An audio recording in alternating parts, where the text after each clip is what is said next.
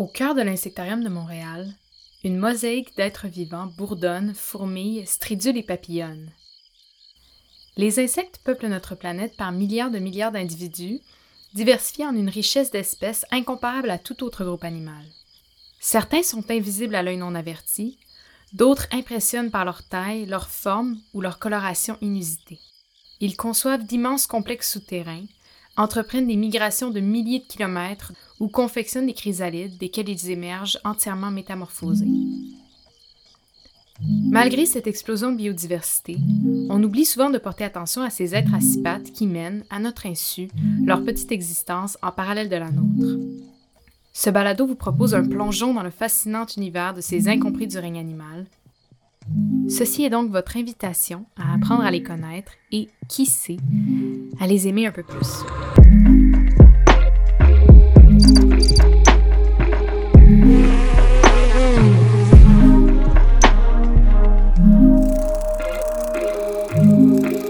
Vous écoutez L'effet papillon, une présentation des Amis de l'Insectarium de Montréal.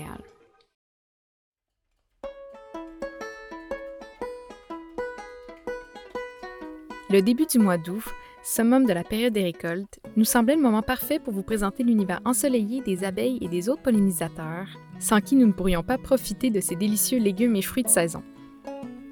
Dans cet épisode, vous entendrez Marianne Villot, qui est biologiste référente pour l'organisme Polyflora, que vous connaissez peut-être mieux par leur ancien nom de Miel Montréal. Polyflora est une coopérative de solidarité qui œuvre pour faire de Montréal un véritable paradis pour pollinisateurs et pour assurer la saine gestion de ses nombreuses ruches urbaines. Celles-ci sont bien évidemment peuplées par ces abeilles à miel que l'on croit connaître, mais qui ont pourtant des comportements et un mode de vie jusqu'à récemment insoupçonnés. Qu'est-ce qu'une abeille? Il y a plusieurs espèces d'abeilles, ça c'est certain, mais qu'est-ce qui les regroupe? Toutes entre elles? C'est probablement qu'elles font partie de la grande famille des hyménoptères, hein, donc la même famille que les guêpes, les fourmis. Et en fait, tout ce qui les distingue, c'est qu'elles ont toutes un amincissement entre le thorax et l'abdomen, qui est la fameuse taille de guêpe, mais que c'est pas juste les guêpes qui l'ont, en fait, les abeilles l'ont aussi, mais elle est beaucoup moins apparente parce que une des caractéristiques des abeilles, c'est qu'elles sont poilues. Mais elles sont frileuses, hein? elles n'ont pas beaucoup de poils, donc en bas de 10 degrés, elles vont pas sortir de la colonie. Les abeilles à miel, les abeilles qu'on voit dans les ruches, elles ne sont pas indigènes euh, en Amérique, elles viennent de l'Europe, elles viennent de l'Afrique et on les a amenées avec les, multiples colonisations qu'on a eues euh, sur le continent. Alors que les bourdons, ben c'est euh, nos abeilles un peu plus rustiques, résilientes à notre climat froid, c'est pour ça qu'elles sont plus poilues, c'est comme leur petit manteau de fourrure. Un bourdon, premièrement, c'est une espèce d'abeille. Hein. Donc, les bourdons et les abeilles sont, font partie de la même grande famille des apidés, donc des, abeilles. Sauf que les bourdons, c'est un peu plus euh, nos abeilles sociales à nous en Amérique du Nord. Et donc, pourquoi on pense que les bourdons, c'est les mâles des abeilles? C'est parce que lorsqu'on regarde euh, la biologie de l'abeille domestique, par exemple, donc l'abeille, une des abeilles qui fait du miel, euh, il y a trois types d'abeilles dans une ruche. Donc, la fameuse ouvrière, celle qu'on connaît, qui va butiner dans les fleurs et qui fait le miel. Il y a une reine qui pond des œufs euh, toute sa vie, qui est la maman de tout le monde. Et il y a les mâles qu'on appelle les faux bourdons. Donc, ce ne sont pas des vrais bourdons, ce sont des faux bourdons. Puis pourquoi on les traite de bourdons, c'est parce que justement, ils sont un peu plus gros, ils ont des très gros yeux, puis sont un peu plus poilus, puis avec des grandes antennes.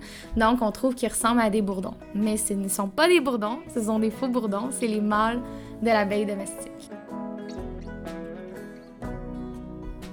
L'abeille domestique, c'est la superstar des abeilles. Ce sont elles qui habitent des ruches à la structure sociale extrêmement complexe, qui produisent le miel qu'on tartine sur notre pain au petit déjeuner, et c'est à elles que les apiculteurs consacrent leur carrière.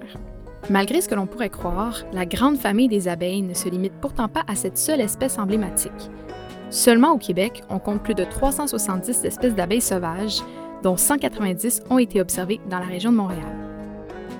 Et la plupart d'entre elles, à part les bourdons qu'on vient de parler, elles sont dites solitaires. Hein. Donc, elles vivent euh, le temps d'un été et euh, la plupart d'entre elles, en fait, 70% d'entre elles nichent dans des petits trous dans le sol. Et donc, au printemps, elles émergent. Et euh, elles font leur vie. Hein. elles vont butiner dans les fleurs et euh, souvent, au fur et à mesure de l'été, elles vont rencontrer un partenaire, vont s'accoupler et vont nidifier, donc vont pondre des œufs dans un petit tunnel à nouveau. Et rendu à l'hiver, elles vont mourir.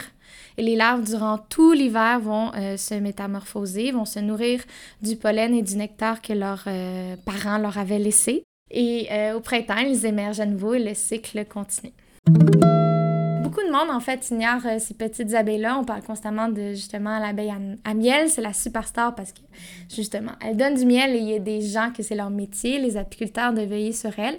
Mais toutes nos petites abeilles locales, malheureusement, euh, on ignore leur existence et comment elles fonctionnent. Puis souvent, on a comme mentalité, comme par exemple en agriculture, de travailler énormément notre sol. Puis sans le vouloir, on détruit souvent plein de petites abeilles euh, qui est en train de se transformer. Donc, c'est justement un des messages qu'on essaie de faire passer euh, à Polyflora, c'est justement de mieux les connaître pour mieux les, les protéger.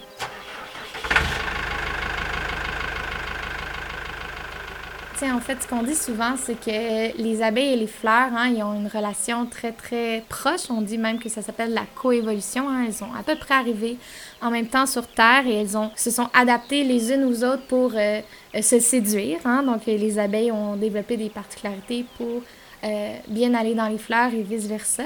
Donc, euh, les abeilles locales, on dit qu'elles sont très adaptées à nos fleurs locales. C'est les meilleures pour les polliniser. Donc, quand nos abeilles locales vont mieux, notre flore locale va aller mieux aussi et vice-versa. Ce sont donc les abeilles sociales, la plus connue étant l'abeille domestique, qui peuple ces ruches pouvant abriter plusieurs dizaines de milliers d'individus. Elles vivent en colonies hautement organisées, où chaque abeille a son rôle respectif, qui lui est souvent assigné dès sa naissance. Sous le règne d'une reine pondeuse, les ouvrières s'affairent à la tâche pour assurer la viabilité de leur essaim, objectif auquel elles dévoueront la totalité de leur courte vie. Puis en fait, ces ouvrières-là, elles vivent durant six semaines, mais c'est un six semaines super intensif et c'est comme si elles avaient euh, environ sept adolescences durant ces six semaines-là. Et à chaque fois qu'elles ont une nouvelle puberté, il y a une nouvelle tâche associée et des nouvelles glandes qui se développent pour accomplir cette tâche. Comme justement, euh, durant la deuxième semaine, même pas de leur vie, elles ont un des rôles les plus importants qui est d'être la nourrice. C'est que de, dans leurs yeux se sont développées des immenses glandes alimentaires. Et c'est là-dedans que va se développer la fameuse gelée royale. Donc, c'est seulement dans ces glandes-là qu'elles mélangent du pollen, de la cire, du nectar et euh, elles ont une enzyme particulière, hein, comme un petit ciseau chimique qui fait la fameuse gelée royale, que c'est unique au monde. Hein. On la retrouve nulle part ailleurs, cet acide qu'il réussit à créer et qui euh, nourrit la reine sans arrêt, ce qui la rend euh, fertile et qui lui permet d'avoir l'énergie de pondre 1000 à 2000 œufs par jour. Et tous les œufs de la colonie, les trois premiers jours, vont être nourris avec de la gelée royale. Puis euh, par la suite, si les nourrices euh, décident, parce que c'est elles qui décident si euh, l'ouvrière va être non fertile, donc va rester une ouvrière, ou si elle veut qu'elle développe des ovaires, donc devenir une princesse qui va devenir une future reine, en lui donnant ou non de la gelée royale lors du reste de son développement.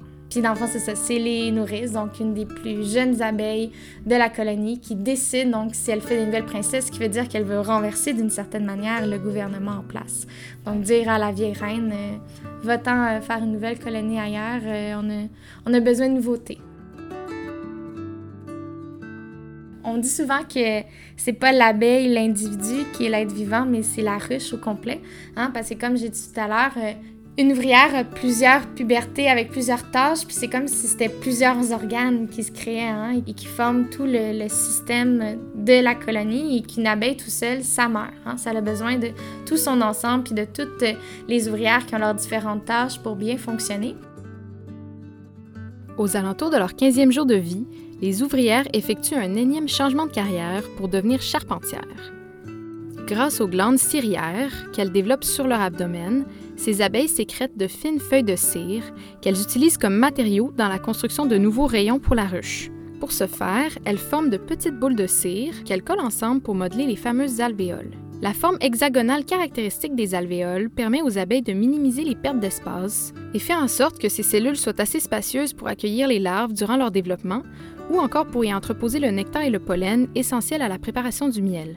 Mais l'ingéniosité des abeilles ne s'arrête pas à leur expertise d'architecte. En effet, elles démontrent aussi un grand talent pour la danse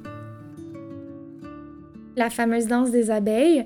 Ben, en fait, les abeilles euh, s'orientent énormément avec le soleil. Hein. Tout ce qu'elles font euh, va être euh, en relation avec l'emplacement de la ruche par rapport au soleil. Et donc, les butineuses, qui sont en fait les plus vieilles ouvrières, hein, leur dernière tâche, quand je parlais tout à l'heure des différentes tâches, c'est leur dernière tâche avant de mourir. Donc, toutes les abeilles que vous voyez dehors, ce sont des vieilles abeilles.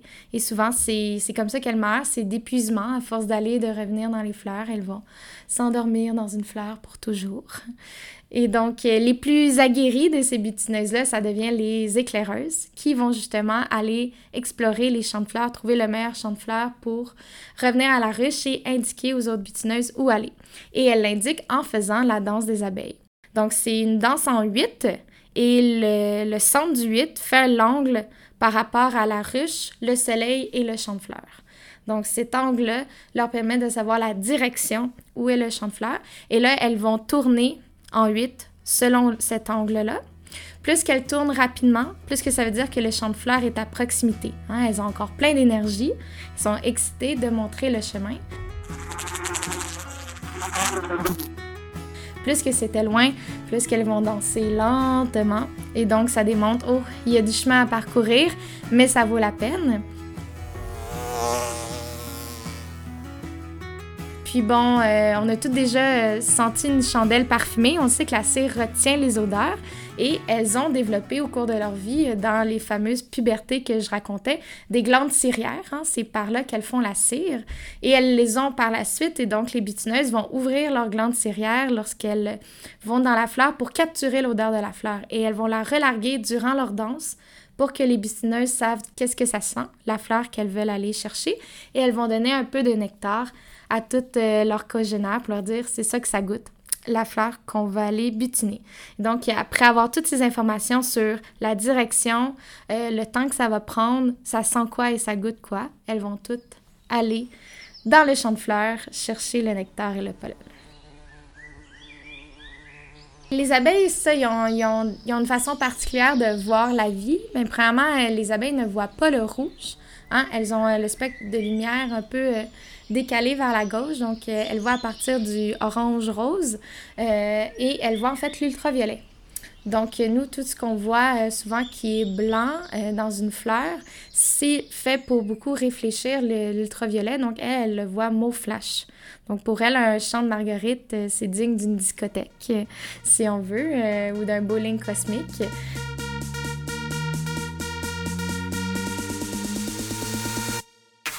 Et donc, en fait, la plupart des fleurs, nous, on les voit unies, mais elles vont euh, avoir euh, accumulé des, petits métaux au centre de la fleur pour réfléchir les ultraviolets. Et donc, euh, ces fleurs-là, les, abeilles les voient souvent en deux couleurs et que la partie là où il y a le pollen et le nectar est beaucoup plus foncée. Donc, ça fait des fleurs qui ont l'air de cibles où les abeilles peuvent aller directement savoir où, où aller chercher leur butin, justement. Et en, plus de voir les ultraviolets, elles sont capables aussi euh, de sentir les infrarouges. Puis en fait, c'est la chaleur que les fleurs créent pour créer le fameux nectar, justement. Et donc, elles peuvent avoir euh, une, idée approximative à quel point il y a beaucoup de nectar dans la fleur ou pas, selon la, quantité d'infrarouges qu'elles vont dégager. Et donc, une, abeille ne va pas se déposer sur une fleur qui n'a pas l'impression d'avoir beaucoup de chaleur, et donc ça veut dire qu'il n'y a pas beaucoup de nectar à l'intérieur. Chez les abeilles domestiques, dont les ruches comptent des milliers de bouches à nourrir, l'efficacité est de mise dans la récolte du nectar et du pollen. Pour butiner les fleurs d'intérêt en ordre de priorité, elles adoptent une méthode systématique, si ordonnée qu'elle en est presque maniaque. Elles vont pas butiner deux espèces différentes du même coup. Même si un champ est composé de plein de fleurs, elles vont faire toutes les marguerites en premier, après ça les pissenlits et après ça le trèfle. C'est pour ça que c'est aussi facile pour les, apiculteurs de faire un miel monofloral, hein, un, miel d'une seule espèce de fleur, quand on dit du miel de trèfle ou du miel de framboisier, c'est parce que les abeilles vont les classer dans les cadres selon les espèces. C'est certain qu'on est dans une agriculture qui mise beaucoup sur la monoculture, malheureusement. Mais c'est pas nécessaire parce que les abeilles, même si tu fais un mélange, elles vont classer leurs espèces. Et euh, par la suite, ben, les apiculteurs connaissent les, les, temps de floraison de chaque fleur, fait qu'ils peuvent savoir que là, c'est bientôt le temps du pissenlit ou bientôt le temps du trèfle. Et par la suite, euh, en laboratoire, il y a une étude qui s'appelle la mélissopalinologie. Donc, c'est de regarder au microscope les grains de pollen dans le miel. Et en fait, chaque grain de pollen est unique. C'est un peu comme l'empreinte digitale euh, des fleurs. Donc, en regardant un pollen au microscope, on peut l'identifier à l'espèce. Puis lorsqu'on retrouve plus de 70% d'un seul type de pollen dans un miel, on peut dire qu'il est euh, dominant d'une espèce et on peut donc dire que c'est un miel monofloral.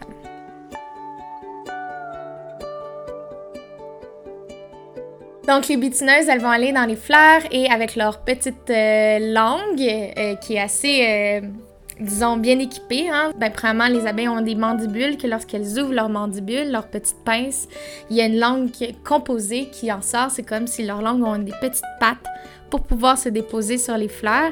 Et elles ont même des mini antennes pour leur langue pour pouvoir bien sentir avant de goûter euh, qu'est-ce qu'elles s'en vont euh, prendre. Et donc là, avec leur petite langue, elles vont aspirer beaucoup de nectar. On dit qu'elles vont aller entre 800 et 1500 fleurs euh, pour remplir leur jabot, qui est comme leur petit estomac. Mais comme les oiseaux, c'est un estomac qui est facile pour eux de régurgiter. Hein? Comme on voit souvent des mamans oiseaux nourrir leur bébé, ben les abeilles, elles vont justement aller nourrir leur bébé, elles aussi, en, revenant avec ce nectar. Euh, qu'elles ont accumulé dans leur petit jabot. Bien entendu, elles vont prendre quelques gouttes pour elles-mêmes aussi, hein, l'incorporer pour se donner de l'énergie. Et pendant qu'elles euh, vont justement avaler tout ce nectar, ben, elles se frottent par inadvertance d'une manière ou d'une autre sur les étamines, hein, qui c'est la partie euh, mâle des fleurs où il y a le pollen.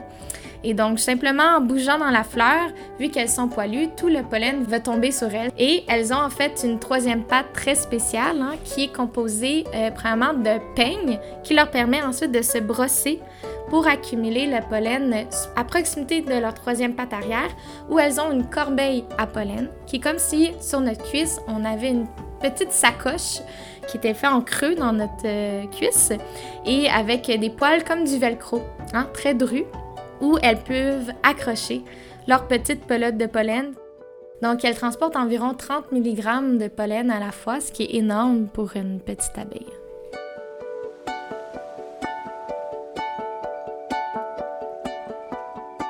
D'où l'utilité du poil dufteux de l'abeille, qui lui permet de recueillir les grains de pollen plus facilement lorsqu'il se détache de l'appareil reproducteur mâle de la fleur, appelé étamine. Une fois couverte du pollen qui s'est logé dans sa fourrure, la butineuse s'envole vers la prochaine fleur, au cœur de laquelle elle se gavera du nectar qui se trouve à la base du pistil, qui est la partie femelle de la fleur. Par le même fait, l'abeille se frottera sur la partie collante du pistil, qui porte le nom de stigmate, et il laissera quelques grains de pollen, qui germeront ensuite au cœur du pistil pour féconder les ovules de la fleur.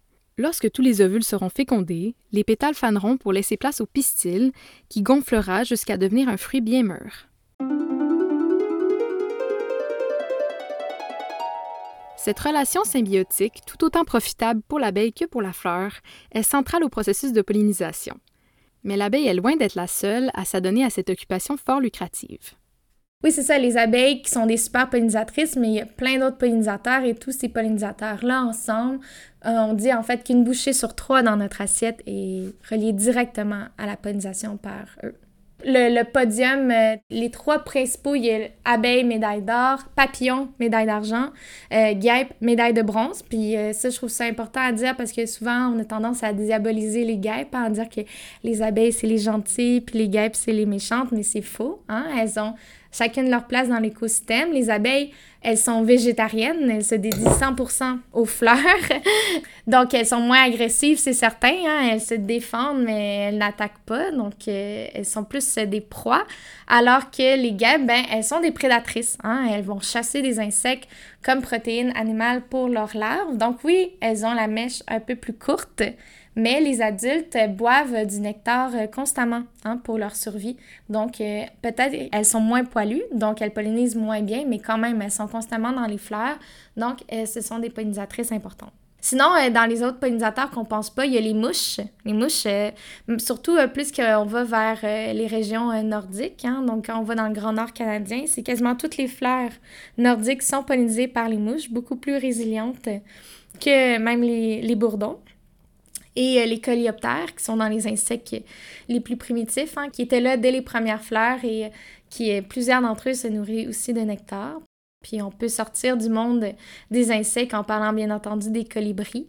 Euh, donc plein d'autres espèces d'oiseaux vont, euh, vont aussi se nourrir euh, des fleurs.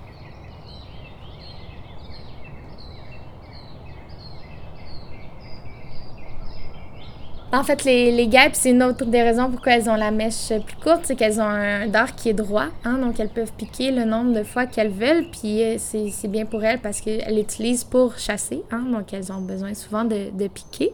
Donc elles vont juste piquer une fois et donner une petite goutte de venin, mais c'est un venin qui brûle, hein, on dit qui, qui, nécrose les tissus. Donc c'est vraiment un, sentiment de brûlure, un peu comme un coup de soleil qu'on reçoit d'un coup, ça, ça fait réagir tout de suite. Alors que euh, l'abeille, c'est un autre type de venin. Hein? Donc, on peut être allergique aux guêpes et pas aux abeilles et vice-versa. Donc, c'est toujours quelque chose à faire euh, attention. C'est pas du tout les mêmes molécules. Donc, les abeilles, elles, lorsqu'elles piquent, euh, leur dard, en fait, comment il est fait, c'est un peu comme un petit sapin à l'envers. On appelle ça un dard à barbelure. Et il est vraiment attaché avec le système digestif de l'abeille. Donc, ils ne font qu'un. Donc, lorsque une abeille pique, surtout une peau qui est assez épaisse, comme les mammifères, comme nous, ben le dard, il reste pris dans notre peau et elle n'arrive plus à se déloger. Et donc, ce qui va finir par arriver, c'est que euh, l'abeille, euh, en voulant se, se, défaire, son système digestif va se rompre, se vider de son corps et mourir, euh, malheureusement. Puis, on peut se dire que c'est un peu drôle comme façon de faire, mais il y a toujours une raison d'être biologique derrière, bien entendu.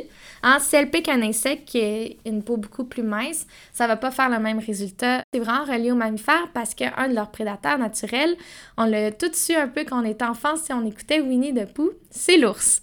Euh, et les ours, en fait, ils aiment, oui, le miel, mais aussi beaucoup les larves. Hein, donc, ça fait un beau festin protéiné et sucré euh, lorsqu'elles attaquent une ruche. Puis les ours, ils ont la peau encore plus épaisse que nous, les êtres humains. Donc, une seule piqûre, ça leur fait pas grand-chose. Ce qui leur fait mal, c'est l'accumulation de venin euh, dans le sang. Et c'est ça le but, en fait, euh, du système euh, de la glande à venin des abeilles. C'est que lorsque le dard reste pris dans notre peau, il vient avec la poche à venin et un petit muscle qui continue à fonctionner même en dehors du corps de l'abeille. Et donc, tant aussi longtemps qu'on n'enlève pas la poche à venin, le venin continue à entrer dans notre sang et c'est des beaucoup plus grandes quantités alors qui vont s'accumuler, contrairement à la guêpe. Et donc, c'est cette accumulation de venin-là qui commence à faire mal. En fait, ça fait une inflammation. Et donc, euh, les ours vont finir par abandonner leur quête euh, à ce moment-là. Donc, c'est un sacrifice de quelques individus d'abeilles pour le bien-être de la colonie.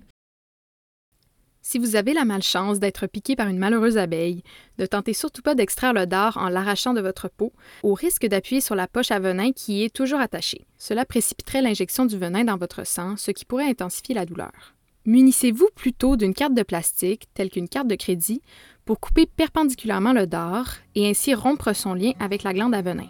Plus vous agissez rapidement, moins la piqûre sera douloureuse. Mais pas d'inquiétude, il est peu probable que vous ayez à appliquer cette méthode puisque les abeilles ne piquent que très rarement. Ça fait 10 ans que je fais de l'apiculture. Je, je fais de l'apiculture les mains nues, puis c'est le trois quarts du temps, je me fais jamais piquer. Je me fais maximum piquer trois fois en un été, et elles ont toujours raison. C'est toujours moi qui ai tort. Vraiment, c'est pour se défendre euh, d'une menace. Ça veut dire que c'est nous qui avons été euh, menaçantes envers elles si elles nous ont piqué. Les abeilles, ça va pas très bien. Euh, donc, on peut pointer plusieurs éléments du doigt, mais ils sont tous reliés ensemble. Ça fait une espèce de synergie euh, qui, euh, qui n'aide pas à, leur bien-être. Mais bon, un des classiques, c'est bien entendu les pesticides, mais on pourrait dire les pesticides systémiques, hein, les fameux néonicotinoïdes et tout s'apparenter. Donc, c'est le fait qu'on enrobe une semence d'un pesticide et lorsque la plante germe, elle absorbe le pesticide et tout la plante en soi devient un pesticide. Et donc, lorsque l'abeille butine la fleur, elle va extraire une, bonne partie de l'insecticide en même temps et va s'intoxiquer directement et va en mourir.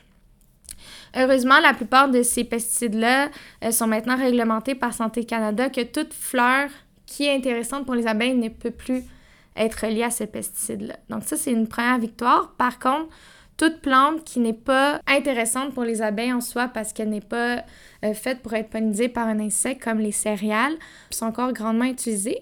Le problème, c'est que ce pesticide-là, lorsqu'on les met, il est soluble dans l'eau. Et donc, euh, même si euh, on est dans une parcelle qui n'intéresse pas les abeilles, il y a toujours un surplus qui va s'en aller dans nos cours d'eau. On dit qu'environ 80% de nos cours d'eau au Québec sont contaminés en ce moment aux pesticides. Et les abeilles, mais elles boivent de l'eau comme tout le monde. Donc, euh, souvent, elles aiment aussi en plus l'eau sale, l'eau qui est remplie de minéraux, qui est terreuse, comme une terre agricole. Donc, elles vont pas se gêner à boire de l'eau des terres agricoles. Et s'il y avait des pesticides dans celle-ci, elles vont pas mourir parce que c'est très, très dilué.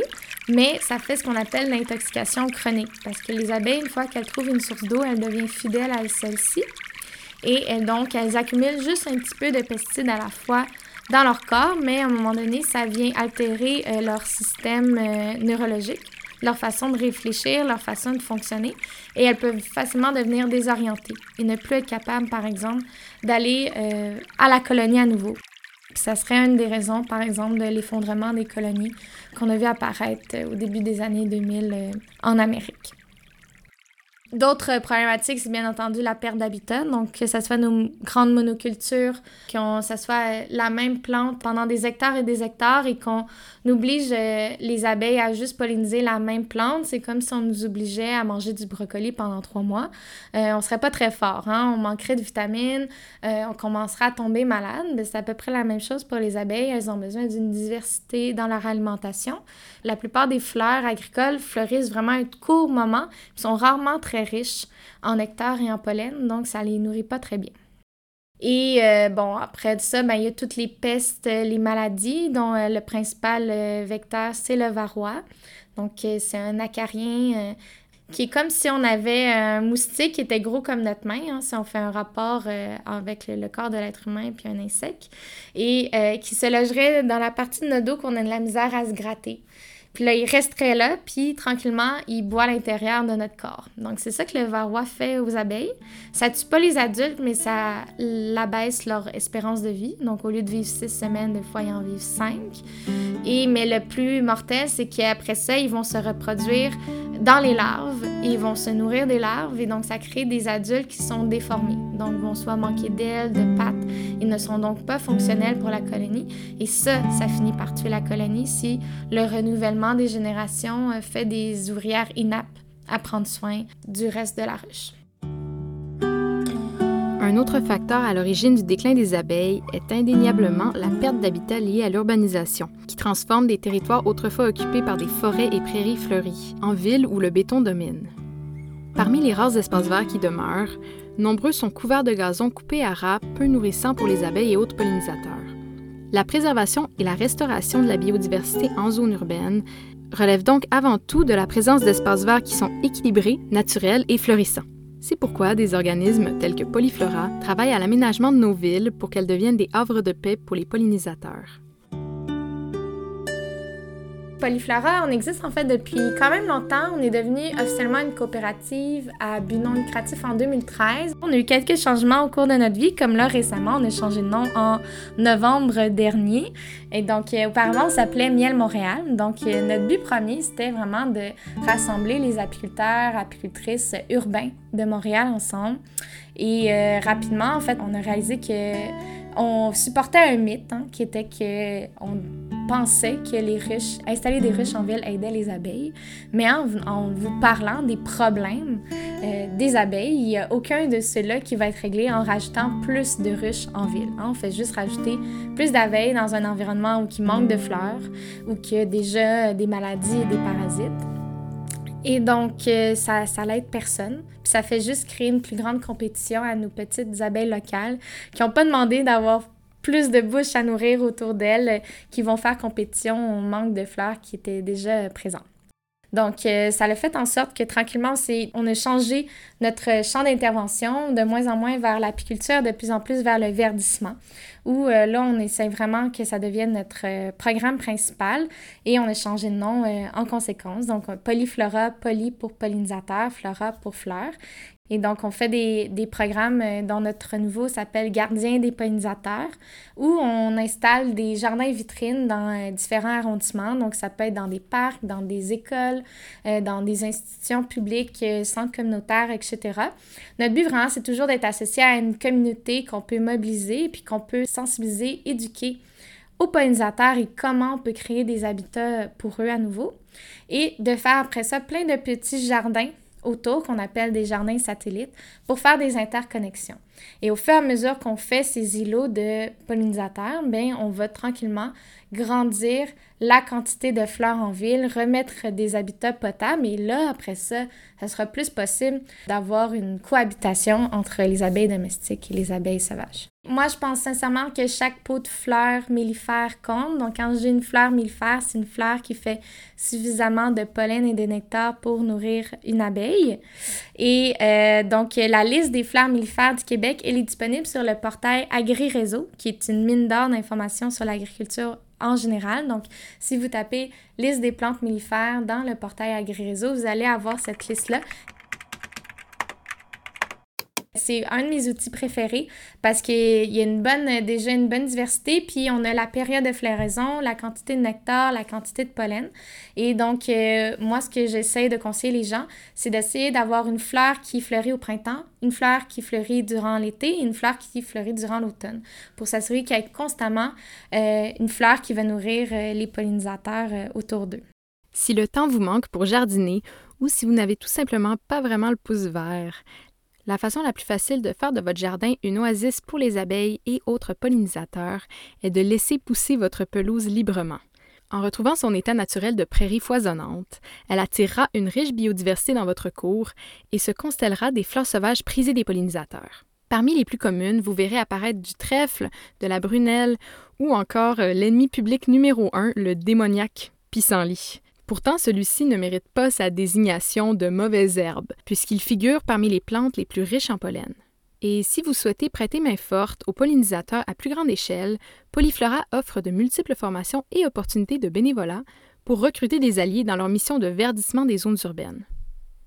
On cherche souvent des bénévoles à des euh, moments très précis, comme par exemple lorsqu'on fait des plantations au début du printemps, euh, aussi lorsqu'on empote notre miel, parce qu'on reste qu'on a 50 ruches qui sont à des endroits qu'on trouve encore relativement sains et qui ont un but éducatif assez important pour euh, demeurer en ville. Donc, l'empotage du miel, ça reste toute une activité qu'on a besoin le plus de bénévoles possible. Puis ça permet aux gens d'être en relation avec cet insecte incroyable et d'avoir les doigts tout collants et délicieux à la fin de la journée.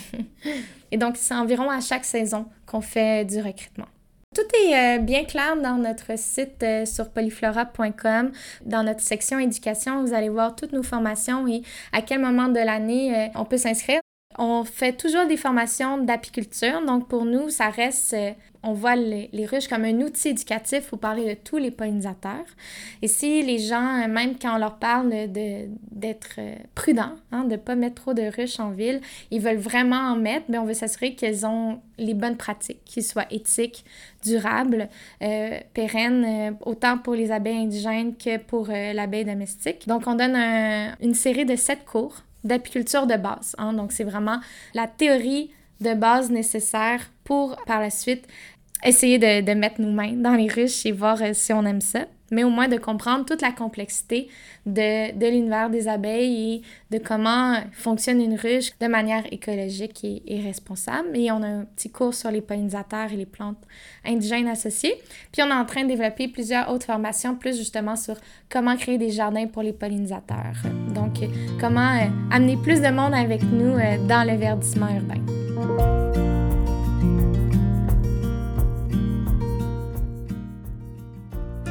Quand j'étais embauchée en premier lieu, dans le temps qu'on s'appelait Miel Montréal en 2013-2014, c'était pour animer plusieurs ruchers, dont celui de l'insectarium, qu'on avait une collaboration donc euh, entre Polyflora et euh, l'insectarium à l'époque. Puis par la suite, on a été moins axé sur le grand public, mais à continuer à polliniser euh, les fleurs du jardin botanique et de l'insectarium. Puis ça reste un de nos plus grands vendeurs, c'est le miel du jardin botanique, qui est délicieux d'ailleurs. On n'a pas en fait beaucoup parlé de qu'est-ce que le miel. Hein. Le, miel, en fait, c'est le nectar que les abeilles, euh, les ouvrières vont en fait euh, régurgiter d'une abeille à l'autre une centaine de fois. Et c'est ainsi que tranquillement le, miel va être créé. Et ça, en fait, quand on mange une cuillère à miel, on mange le travail de huit abeilles. Hein. On dit que dans toute sa vie, une butineuse va faire un huitième d'une cuillère à thé de miel. Et un pot de miel traditionnel, c'est plus de 8 millions de fleurs. Donc, le message que je vais passer, c'est qu'il faut énormément de fleurs juste pour faire un pot de miel. Et ça démontre en fait la réalité critique dans laquelle on est encore aujourd'hui en ville, qui manque de fleurs déjà pour nos abeilles locales et encore plus pour les ruches qu'on a ajoutées. On est rendu à plus de 2000 ruches à Montréal. Donc, quand je dis que chaque petit pot de fleurs compte, c'est vrai. Donc, ne pas négliger l'impact que vous pouvez avoir sur votre environnement en achetant des fleurs euh, pour les abeilles. Après tout, c'est grâce aux abeilles et aux autres pollinisateurs que nous nous régalons des savoureux produits qui remplissent actuellement nos jardins et nos assiettes. En retour, nous nous devons de mettre à leur disposition les ressources nécessaires pour qu'elles puissent continuer leur besogne sans perturbation. Tout repose en fait sur ce mince équilibre entre l'offre florale et la demande des consommateurs pollinisateurs. Pour atteindre cet idéal, il nous suffit d'entretenir cette relation d'entraide entre citadins, qu'ils soient humains ou insectes, qui est essentielle au maintien d'une bonne ambiance de quartier. Bon, imaginez maintenant qu'une abeille venait frapper à votre porte pour vous apporter un pot de miel doré et un panier de fruits bien juteux. En échange, vous n'hésiteriez sûrement pas à lui offrir un bouquet de fleurs fraîches, comme le ferait tout bon voisin.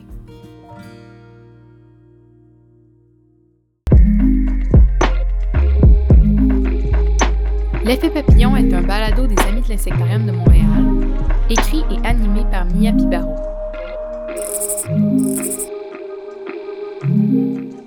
Pour devenir vous aussi membre des Amis de l'Insectarium, rendez-vous sur amiinsectarium.com.